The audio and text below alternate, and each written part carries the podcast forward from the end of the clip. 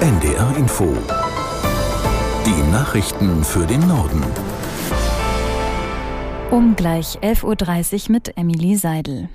Die Justizministerinnen und Minister der Länder tagen zurzeit in Berlin auf ihrer Herbstkonferenz. Unter anderem sprechen sie über den Nahostkrieg, illegale Autorennen und besseren Schutz vor heimlicher Überwachung durch Bluetooth-Tracker.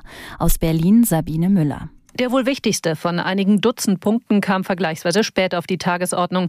Nach dem Terrorangriff der Hamas auf Israel wird darüber beraten, wie jüdisches Leben in Deutschland besser geschützt werden kann. Als Gäste sind dazu der israelische Botschafter und der Präsident des Zentralrats der Juden in Deutschland eingeladen. Der Bundesjustizminister wird aufgefordert zu prüfen, ob Gesetze verschärft werden müssen. Denkbar wäre zum Beispiel, dass es strafbar wird, das Existenzrecht Israels zu leugnen. Außerdem Thema ein härteres Vorgehen gegen Stalking mit Hilfe von kleinen Bluetooth-Trackern. Solche Fälle sind im Gesetz bisher nicht eindeutig geregelt. Um nach illegalen Autorennen leichter an Beweise etwa zur Geschwindigkeit zu kommen, wollen die Justizminister Autohersteller verpflichten, im Fahrzeug gespeicherte elektronische Daten herauszugeben. Bundesjustizminister Buschmann will die Strafen für Besitz und Verbreitung von Kinderpornografie in bestimmten Fällen wieder absenken. Damit reagiert der FDP-Politiker auf Kritik von Experten und eine große Zahl von Verfahren, die Polizei und Justiz belasten. Aus Berlin Eva Ellermann. Eine Lehrerin lädt ein intimes Bild einer Schülerin aus einem Klassenchat auf ihr Handy, um die Eltern zu informieren. Jetzt droht ihr die Entlassung, weil aktuell jedes Teilen solcher Bilder ein Verbrechen ist. Jugendliche verbreiten Bilder, ohne zu ahnen, dass sie eine Straftat begehen. Solche Fälle haben Ahnungslose zu verdächtigen Kriminellen gemacht und die Ermittler zunehmend belastet. In Fällen, bei denen es offensichtlich nicht um kriminelle Energie geht, sollen die Mindeststrafen deshalb wieder abgesenkt werden auf drei oder sechs Monate. Damit werden bestimmte Straftaten zum Vergehen herabgestuft und Verfahren können wieder leichter eingestellt werden. Nicht geändert wird aber, dass in schweren Fällen bis zu zehn Jahren Gefängnis drohen.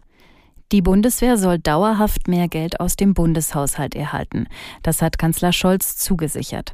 Auf der Bundeswehrtagung in Berlin sagte der SPD-Politiker, das beschlossene Sondervermögen in Höhe von 100 Milliarden Euro sei nur ein Anfang. Schon im kommenden Jahr werde Deutschland zwei Prozent seines Bruttoinlandsprodukts für die Verteidigung ausgeben und damit das zwei Prozent Ziel der NATO erreichen. Niemand könne mehr in Zweifel ziehen, dass schlagkräftige Streitkräfte nötig seien, so der Kanzler. Kanzler weiter. Deutschland habe sich um diese Frage lange Zeit herumgedrückt. Israel hat kurzzeitigen Feuerpausen im Gazastreifen zugestimmt, damit Zivilisten den umkämpften Norden verlassen können.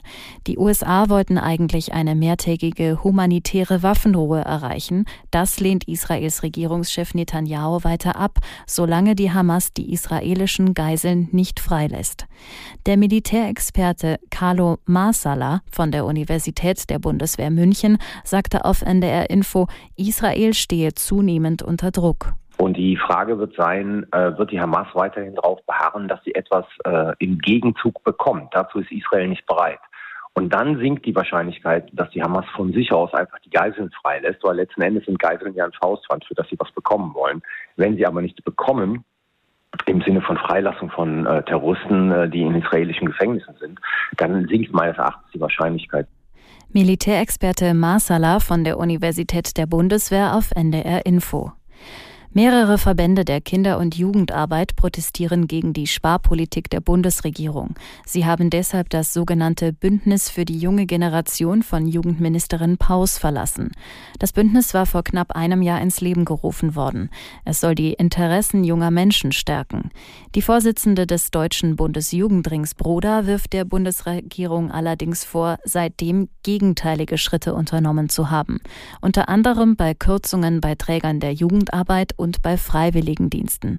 Ausgetreten aus dem Bündnis sind neben dem Bundesjugendring zum Beispiel auch die Arbeitsgemeinschaft für Kinder- und Jugendhilfe und die Deutsche Sportjugend. Und wir unterbrechen die Nachrichten für eine weitere dringende Verkehrsmeldung in der Infoverkehrsservice. Achtung, auf der A2 Dortmund Richtung Hannover zwischen Garbsen und Hannover-Herrenhausen werden Gegenstände auf die Fahrbahn geworfen. Vorsicht in beiden Richtungen. A2 Dortmund-Hannover zwischen Garbsen und Hannover-Herrenhausen werden Gegenstände auf die Fahrbahn geworfen. Seien Sie dort besonders vorsichtig. Weiter mit den Nachrichten. In Portugal kommt es nach dem Rücktritt von Ministerpräsident Costa im Zuge eines Korruptionsskandals zu Neuwahlen. Der Präsident Rebelo de Sousa kündigte in Lissabon eine vorgezogene Parlamentswahl für den 10. März 2024 an. Aus Madrid Franka Welz. Der Sozialist Costa war am Dienstag wegen Korruptionsermittlungen gegen sich und andere Regierungsmitglieder zurückgetreten. Rebello de Sousa teilte weiter mit, Costa werde bis Dezember im Amt bleiben, so kann nämlich der Haushalt für das kommende Jahr noch verabschiedet werden. Rebello de Sousa erklärte außerdem, bis zur vorgezogenen Neuwahl bleibe Costa geschäftsführender Ministerpräsident. Costa hatte am Dienstag zwar jede Schuld von sich gewiesen, aber betont, die Position des Regierungschefs sei unvereinbar mit dem Verdacht, eine Straftat begangen zu haben. Bei den Ermittlungen geht es um den Verdacht illegaler Praktiken wie Bestechlichkeit und Vorteilsnahme bei der Vergabe von Konzessionen zum Lithiumabbau sowie bei der Produktion von grünem Wasserstoff. Am Dienstag waren im Rahmen einer groß angelegten Durchsuchungsaktion fünf Personen festgenommen worden, darunter Costas Büroleiter. Das waren die Nachrichten.